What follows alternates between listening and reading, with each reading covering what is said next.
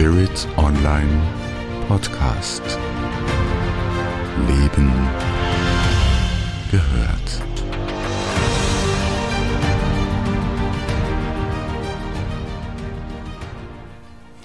Hallo, schön, dass Sie in dieses Audio hineinlauschen.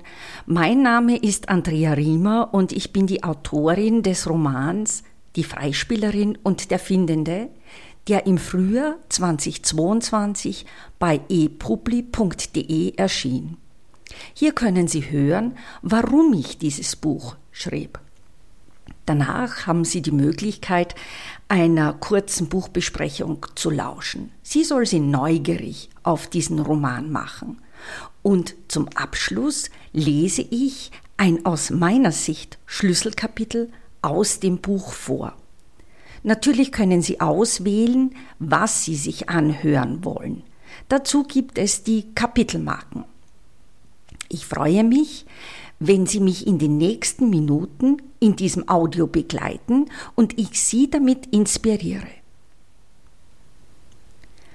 Warum habe ich die Freispielerin und der Findende geschrieben? Meine Motivation.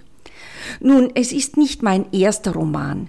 Es gibt bereits zwei Romane davor mit dem Titel Botschaften vom Leben und Einssein gelebt, so dass es sich mit der Freispielerin und der Findende um eine Trilogie handelt. Die Hauptfigur der Marie zieht sich durch diese drei Werke als roter Faden durch. Nun, es ist ja doch irgendwie der Traum aller Autorinnen und Autoren, Romane zu schreiben. Doch es gab für mich eine Reihe von Gründen, warum ich das Genre des Romans und genau diese Storyline wählte.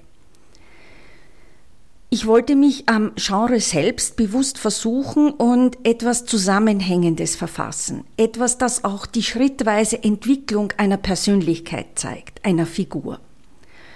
Das ist, wenn man konkrete Protagonisten und einen Ort wie Glastonbury und Avalon hat, der im dritten Roman, also in der Freispielerin und der Findende, eine Hauptrolle spielt, vielleicht etwas einfacher.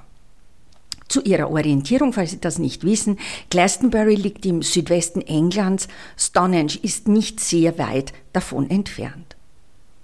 Doch die Geschichte, das Narrativ, das musste ich natürlich entwickeln und es musste vor allem in das Gesamtkonzept hineinpassen. Dabei halfen mir mein Wissen zu Zyklen und Rhythmen, mein Ortswissen und auch die Fähigkeit, ganz in etwas eintauchen zu können und dabei Sachwissen einzuweben. Und zudem wollte ich einmal eine Liebesgeschichte schreiben. Und die hat sich als vielgestaltig herausgestellt. Ich musste also zur Marie eine zweite Figur erfinden und entwickeln. Das ist die Figur des Philipps. Ich musste daher äh, etwas finden, wo die beiden auch Gemeinsames in ihren Begegnungen ähm, wahrnehmen und auch leben. Und auch wenn einiges natürlich am Ende offen bleibt und damit wäre auch Raum für ein weiteres Buch gegeben, mal sehen. Es ist natürlich eine Liebesgeschichte auch zwischen der Autorin, zwischen mir und dem Ort Glastonbury und es ist eine Liebesgeschichte mit dem Leben selbst. Und da verbindet sich die Magie mit der Realität in einer ganz wundersamen Weise. Die beiden Protagonisten lernen einander in Glastonbury kennen. Es ist der Mann, der sich als Schüler wähnte und zur Meisterin kam und entdeckt, dass er selbst ein Meister ist. Und das wollte ich einmal literarisch darstellen, weil das geht vielen Menschen von uns so. Ein weiterer Grund war, dass ich viele Gespräche mit Leserinnen und Lesern immer wieder hatte und da war so ein Grundtenor, ob man das spirituelle Fachwissen nicht auch mal ein wenig leichter darstellen kann, verständlicher. Und das habe ich in diesem Roman und in der Trilogie insgesamt versucht. Und ich wollte mich auch mit dem Ort Glastonbury, mit all seinen magischen äh, kleinen Orten im Ort mit seinen Hintergrundstories, mit seinen Mythen und Möglichkeiten für unseren Lebensalltag auseinandersetzen. Und so wurde mir beim Schreiben auch die Begegnung mit Avalon immer möglich, einem dieser ganz magischen Orte. Denn äh, Glastonbury eröffnet auch mir als Mensch zahlreiche neue Erkenntnisse und die flossen auch in den Roman ein. Das heißt, es waren eine ganze Reihe an Gründen, die mich zu diesem Roman, an dem ich gut fünf Jahre arbeitete, dazwischen kamen auch die beiden anderen Bände heraus und noch einiges mehr, ja, die mich äh, beflügelt haben und motivierten. Und wenn man an einer Trilogie arbeitet, dann geht es zumindest mir so, dann arbeitet man oft parallel und schaut, wo man was vertiefen kann und wie man das ins Gesamtkonzept einbaut und wie man das auch so aufbaut. Ja, ich danke Ihnen fürs Zuhören und freue mich, wenn ich Sie auf den neuen Roman Die Freispielerin und der Findende neugierig gemacht haben wie und wo Sie das Buch und auch meine anderen beiden Bände der Trilogie Botschaften vom Leben und Einssein gelebt und noch einige weitere Bücher erwerben können, das finden Sie in den Show Notes. Schön, dass Sie mir gelauscht haben. Danke für Ihre Zeit. Wenn Sie mögen, hören Sie sich auch die folgende Buchbesprechung und die Audioprobe an. Herzlich willkommen beim nächsten Teil bei der Buchbesprechung. Glastonbury und Avalon habe ich als Bühne für meinen neuen Roman Die Freispielerin und der Findende gewählt. Gerne will ich Ihnen ein paar Gedanken zum Buch, zum Inhalt selbst näher bringen. Die Freispielerin und der Findende ist eine Liebesgeschichte der neuen Zeit. Ein Buch für jene, die wahrhaftig leben wollen, lieben wollen, die nie stehen bleiben und gleichzeitig wissen, dass sie bereits in sich angekommen sind. Eingewoben in Glastonbury und den mystischen Ort Avalon umschreibe ich im dritten und letzten Band der Trilogie zum Thema Leben leben den Weg der Freispielerin und des Findenden. Marie, die Protagonistin der beiden anderen Bände Botschaften vom Leben und Einssein gelebt, macht sich auch in diesem Roman weiter auf ihrem Weg und es ist der Weg zu ihrem persönlichen Sehnsuchtsort Glastonbury.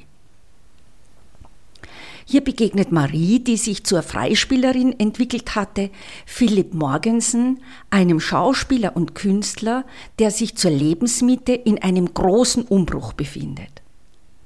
Die Freispielerin und der Findende.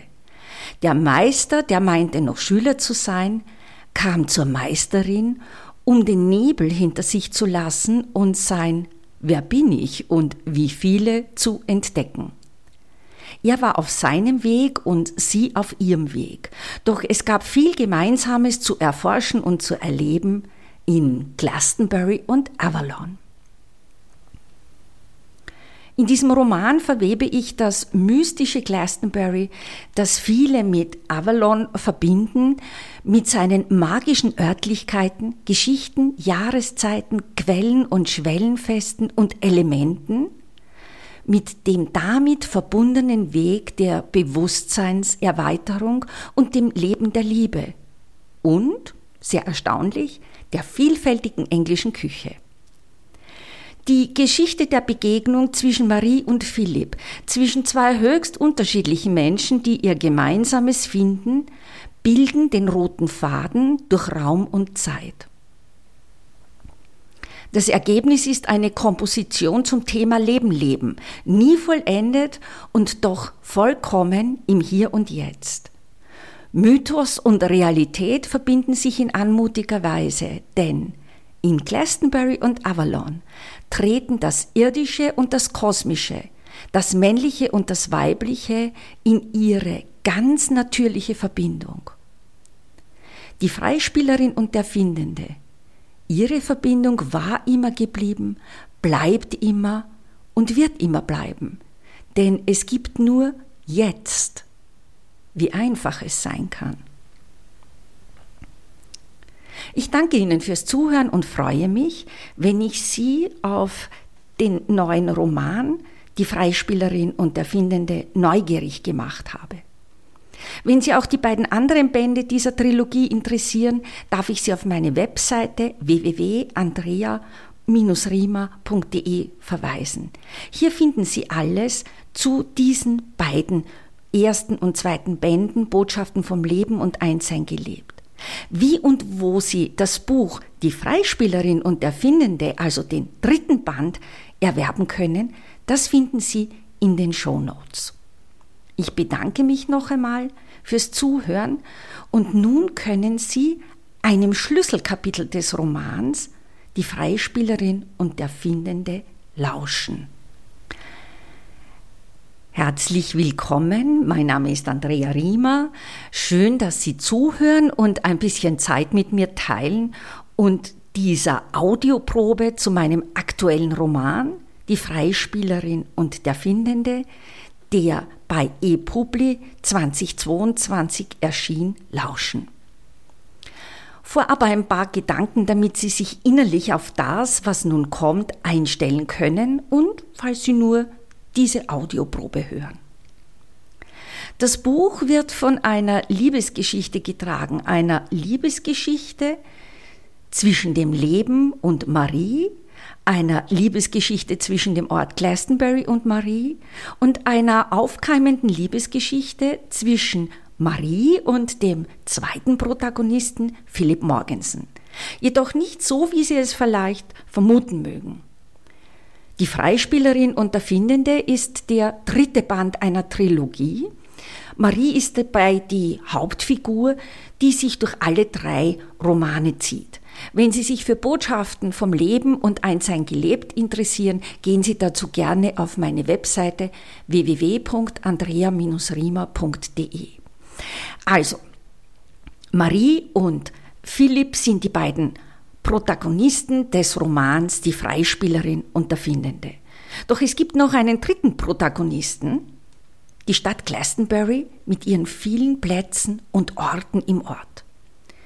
Ich habe mir für diese Audioprobe jenen Teil aus dem Buch ausgesucht, den Ort der Kelchquelle, auch Chalicewell genannt, der für mich einer der magischsten Orte in Glastonbury ist weil er alles, was diese Stadt ausmacht, mit ihrer gesamten Geschichte und ihren Möglichkeiten und ihrer Zauberhaftigkeit verkörpert. Zudem verbinde ich mit diesem Ort den kompletten Ablauf eines Jahres und das ist ein wichtiger Aspekt in diesem Roman. Lauschen Sie nun dem Kapitel zur Kelchquelle. Es ist ein bisschen für dieses Audio gekürzt, doch die wichtigen Gedanken die können Sie jetzt hören. Die Kelchquelle. Sich finden lassen. Am nächsten Morgen war Marie mit Schwung und Freude unterwegs. Null Identifikation. Ihr Lebensprinzip, das sie täglich übte. So anstrengend konnte es gar nicht sein. Wäre sie nicht über Jahre drangeblieben mit allen Rückschritten und Stagnationen, sie wäre niemals so derart gut gehimmelt und geerdet gewesen, wie sie es jetzt war. Dazu war sie auch viel zu neugierig auf das, was sie noch erwarten würde. Erwarten würde, ein sehr gutes Stichwort an diesem Morgen. Marie hatte Riesenhunger. Als sie den Frühstücksraum betrat, roch es nach Kaffee und nach den angerichteten Speisen. Als Marie Janet ihre Wirtin sah, lachte sie übers ganze Gesicht. Die beiden Frauen hatten sich vom ersten Moment angemocht. Marie genoss ihr Frühstück und gegen halb zehn ging sie gestärkt und fröhlich in ihr Zimmer, nahm ihr Smartphone mit dem Navigationssystem, ihre Jacke, ihre rote Tasche und ihr gepunktetes Tuch. Ja, und eine Mütze nahm sie auch noch mit, da sie das Gefühl hatte, es könnte ein wenig kühler als gestern sein. Und sie hatte gut gefühlt. Als sie vor das Hotel trat und sich auf den Weg zur Kelchquelle machte, blies ihr ein ziemlich böiger Wind entgegen. Das Frühjahr plagte sich ein wenig in der Ablöse des Winters, auch auf der Insel. Heute nahm Marie einen anderen Weg als gestern zur Kelchquelle. Am Eingang zu den Gärten sah sie bereits Philipp stehen. Sie begrüßten sich herzlich. Warum wartest du hier? fragte Marie mit einem Lächeln. Ach, ich wollte dich fragen, ob du dich besser in den Gärten auskennst als ich. Gestern hatte ich mich zweimal verlaufen und hatte Mühe, den Ausgang zu finden. Philipp hakte sich ungefragt bei Marie unter, was diese etwas irritierte, doch sie ließ es zu, denn so richtig unangenehm war es ihr dann doch nicht. So gingen sie untergehakt in Richtung Kelchquelle, mal schweigend, mal einander Orientierung gebend, mal ein bisschen so dahin plaudernd zu diesem und zu jenem, was ihnen auffiel. Als sie am Brunnen ankamen, war dieser bereits geschmückt, ein Zeichen für die bevorstehende Tag- und Nachtgleiche im Frühjahr. Am Brunnengitter stand eine Laterne mit einer großen weißen brennenden Kerze. Den Blumenschmuck machten freiwillige Helferinnen in der Gartenanlage. Für sie war es eine Ehre, den jeweiligen Blütenkranz herzustellen. Das war hier Tradition dieser Frühlingsblütenkranz, der nur für kurze Zeit auflag. Doch er stand mehr als vieles andere für den Neubeginn. Es war sehr still, als Marie sich wieder besann. Außer dem Wind, der auch hier blies, und ein paar Vögeln hörte man nichts. Man war mit sich und dem Kosmos, und das war schon ziemlich viel. Marie und Philipp setzten sich nebeneinander. Marie schloss ihre Augen und nahm sofort die Stille und die Atmosphäre wahr, die am Ort herrschte. Bemerkenswert. Es flirrte und Marie konnte sehr hohe Töne wahrnehmen. Es klingelte massiv in ihren Ohren, besonders auf der rechten Seite. Anfänglich irritierten sie diese Töne, doch sie hatte sich mittlerweile daran gewöhnt. Das war für sie ein Hinweis, dass sie sich an einem Ort von sehr hoher Energie und Schwingung befand. Andere sahen Frequenzmuster und Lichtmuster, Marie hingegen nahm unterschiedlich hohe Töne und Farben wahr, vor allem wenn sie ihre Augen schloss und nicht von Äußerlichkeiten abgelenkt war. Nicht immer, doch an bestimmten Orten und zu bestimmten Zeiten waren diese Tonmuster und Farben sehr präsent wie eben jetzt und hier. Zudem konnte sie Begriffe vor ihrem inneren Auge wahrnehmen, nicht notwendigerweise sehen, das auch manches Mal. Meistens war es eine Qualität von innerem Wissen, von Gewissheit. So hatte sie zusätzliche Instrumente auf ihrem Weg zur Verfügung. Marie orientierte sich und fand ihren Energieplatz, wie sie es immer machte. So schwang sie sich in die Raum- und Zeitachse ein, das waren Momente, die ohne großes Zutun geschahen. Diese Fähigkeit war eines von zahllosen Ergebnissen von konsequenter Selbstarbeit, von reiner Übung von etwas, das in allen Menschen zugrunde gelegt ist. Philipp konnte nicht lange stillsitzen. Er musste immer in Bewegung sein, herumwippen, laut durchatmen und Grimassen machen. Er schien innerlich sehr unruhig. Marie hingegen konnte stoisch ruhig sitzen, atmen, nach innen gehen. Wenn du den Ort erfassen willst und alles, was sich dahinter verbirgt, dann musst du ruhiger werden. Stört dich das, wenn ich mich bewege? fragte Philipp leise. Nein, doch die Ruhe ist wichtig, um überhaupt zu erfassen, wo du hier bist und was dir der Ort zeigen will, antwortete Marie. Die Lehre, die Ruhe, die Stille, das sich innerlich versammeln, all das gehört zum ersten Schritt, um in die Beobachtung zu kommen. Atme. Das kannst du doch sehr gut. Nach einiger Zeit fragte Philipp, wo bin ich hier? Was ist dies für ein Ort, außer dass da ein netter Brunnen steht, der mit Blumen geschmückt ist? Er konnte seinen Mund einfach nicht halten, musste sich immer mit etwas beschäftigen. Sprechen war für Philipp oft eine Geste der Verlegenheit und der tiefen Angst. Wenn nichts geht, reden geht immer für Philipp. Marie überlegte ein paar Momente und begann Philipp von der Symbolik des Kelchs zu erzählen. Der Kelch steht für die Weiblichkeit, für das Wasser und damit für das Gefühl. Er ist ein Gefäß, das aufnimmt, hält, beschützt und bewahrt. Das waren alles Begriffe, die Philipp bislang fremd waren. Alles klang so biblisch und das lehnte er rundweg ab. Doch wie hatte er seine Texte und Rollen bislang gelernt? Waren ihm diese Grundbegriffe des menschlichen Seins nie untergekommen? Philipp stand kurz auf und ging näher an den Brunnen. Sitzen, nein, das war nicht seine Domäne. Er beugte sich vor und versuchte das Rauschen des Wassers zu hören. Marie saß und beobachtete ihn. Nach einiger Zeit setzte er sich wieder neben sie.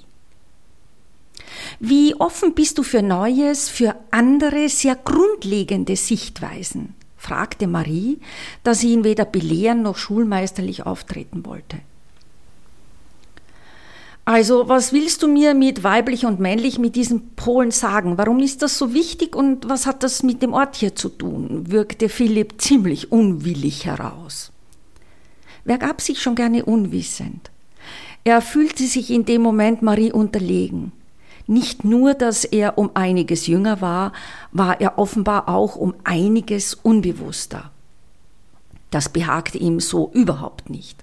Sein männliches Ego plusterte sich gerade mächtig auf. Alle Stereotypen hatten Ausgang und waren im gestreckten Galopp in Philipp unterwegs. Marie fühlte das und lächelte still in sich hinein. Wie viele Männer hatten das in Gesprächen mit ihr schon versucht? Lass mich mit dem Weiblichen beginnen. Philipp war versucht einzuwerfen, na typisch. Doch er biss sich auf die Zunge, schwieg, was ihm sehr schwer fiel. Also begann Marie mit ruhiger Stimme, die all diese Gefühlsregungen nur zu gut aus zahlreichen Gesprächen kannte. Das Weibliche ist zum Beispiel Weisheit, Intuition, Inspiration, Spiritualität, Hingabe, Loslassen, Anmut, Mitgefühl, Demut, Harmonie, Verletzlichkeit, Offenheit, Gefühle zeigen, Geduld. Und wenn du gut in dich hineinhörst, dann findest du sicherlich noch mehr Ausprägungen.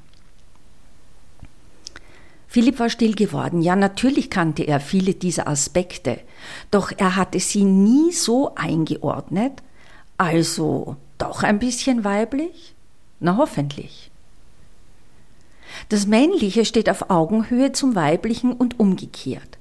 Beim Männlichen geht es um Klarheit, Mut, Tapferkeit, Selbstbewusstsein, Zielgerichtetheit, Entscheidungskraft, Tatkraft, Schaffenskraft, Schöpferkraft, Disziplin, Konzentration und in ihrer reifen Form geht es um Wahrhaftigkeit, Kompromisslosigkeit und Gradlinigkeit.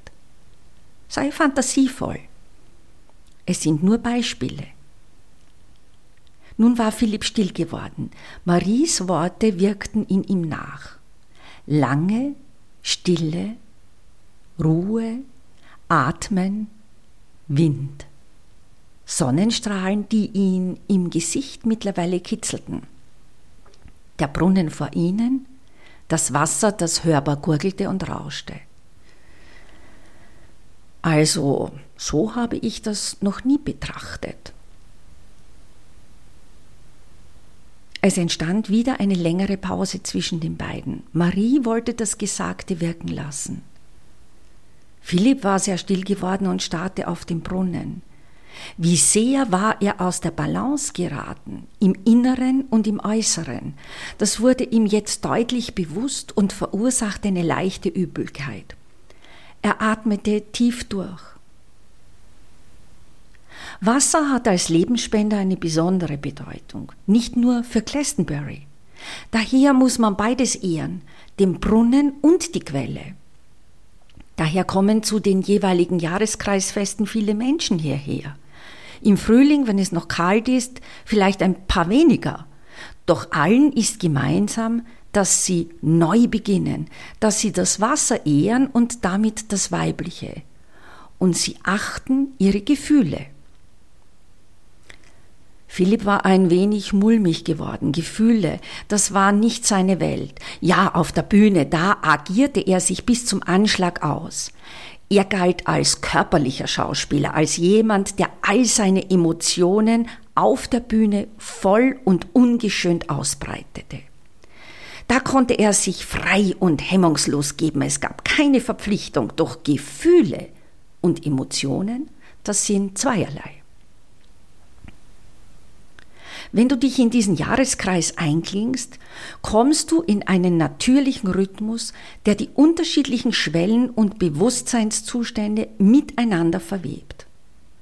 Du musst das nicht zwanghaft tun, doch sich an diese Natürlichkeit anzulehnen ist hilfreich. Du arbeitest mit dem Fluss und seiner Dynamik, du bist in der Bewegungsrichtung.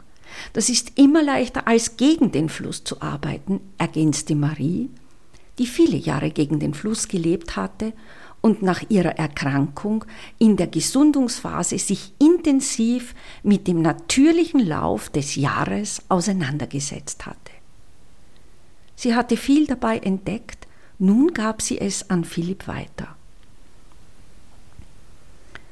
Dieser fühlte sich fast ein wenig überfordert bei diesen Informationen. So viel Neues, so viel Fremdes für ihn. Wo hatte er bislang gelebt? Was hat er gelesen, gespielt? War das alles Humbug und am eigentlichen Leben vorbei?